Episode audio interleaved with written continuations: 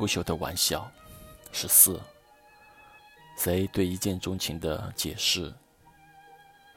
第三部分，作家海明威曾说过：“如果你年轻时有幸在巴黎居住过，那么无论以后你去哪里，巴黎都会与你同在，因为它是一场流动的盛宴。”贼年轻时就是在巴黎居住过两年，那是认识 C 之前，所以当他了解 C 之后，他很想能慢慢、耐心地影响 C 去巴黎生活一段时间，而不是短暂的旅行，因为在巴黎居住和游玩是不一样的感受。很想让 C 在巴黎居住的原因有很多，巴黎也很适合 C。如果 C 在大学时，比如 C 在大学时选修过法语，C 曾在泰晤士河畔的夜色街灯下对谁说过：“法语既代表着一种语言，又是一扇能看见法国浪漫主义风景的窗口。”他喜欢去普罗旺斯看薰衣草，他能熟练地背出一些美好的歌诗歌。谁还记得当时他虽然没有听清楚 C 背诵的诗句？但看着 C 背诵时熟练而激动的样子谁真想马上和 C 一起飞往剩下的普罗旺斯。终于之后，C 去巴黎长居了。然而，C 却去了那不勒斯。细节对情人之间的一见钟情起到的重要作用，C 觉得在巴黎尤其明显。看似瞬间存在的一见钟情，其实是一个很长久的情感积累过程。只是当这个过程接近成熟时，正好遇到了那个对的人，那种爱的感觉就顺其自然的瞬间闪烁，就像学习一门语言一样。比如法语，当你经过一个漫长的积累，你能理解这门语言的意思时，你。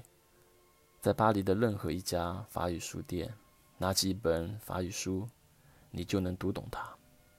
如果那本书能打动你的心，你就毫无犹豫地在瞬间去购买它。这就像你遇到一个一见钟情的恋人一样，即使你当时没有购买，这本书也会长久地留存在你的脑海中，过目不忘，等待下次的相遇。就像那次 C 和 C 去巴黎的短暂旅行谁在书店发现了新出版的法语法国哲学家以及诺贝尔文学奖得主加缪和他情人的十五年书信交流。对这本书，C 就是一见钟情的感觉。C 明白，在整个法语书店，为何自己只会对这本书情有独钟或一见钟情。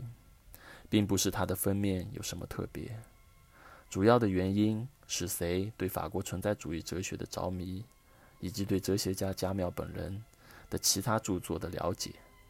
所以，这种在书店相遇的瞬间感觉的背后，是谁长期的一个知知识和情感的积积累。就好比他初次见到 C 时的一见钟情，也是同样的道理。C 身上每时每刻散发出的细节，谁就像能读懂法语或加缪的哲学思想那样，能感受到 C 的迷人和令人喜爱。人们常说，巴黎往往是一个总在发生一见钟情的浪漫之都。这并不是巴黎很放荡，而是因为巴黎每时每刻都在培养人们去爱、去积累情感。巴黎人一有空。就会耐心阅读类似于加缪和他情人那样厚厚的情书。他们也时常在咖啡馆观察和讨论着爱情。他们也有享受情人之间的乐趣的习惯。他们的舞蹈、音乐，甚至初次见面时的礼节，都散发着表白爱意的气味。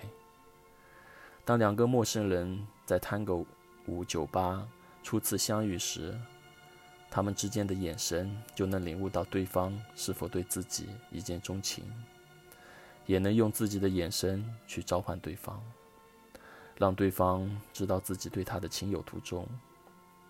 然后两人一起携手走进舞池，尽情享受这些彼此相爱的时光。谁在巴黎看到过很多生活小细节？这些也时常在 C 的身上能感受到，无处不在，让 C 体会到巴黎是和 C 融为一体的。也正是这些细节，C 毫无疑虑地相信自己的第一感觉，自己的第一感觉，他想和 C 在一起，陪着他并肩前行走下去。他们的一见钟情虽然是一种珍贵的缘分。但并不是一种偶然，而更确切的说，是一种长久积累之后遇到了对的那个人，就像雪崩一样来得汹涌。虽然存在某种一触即发的因素，但最根本原因是已经积攒很久的大雪。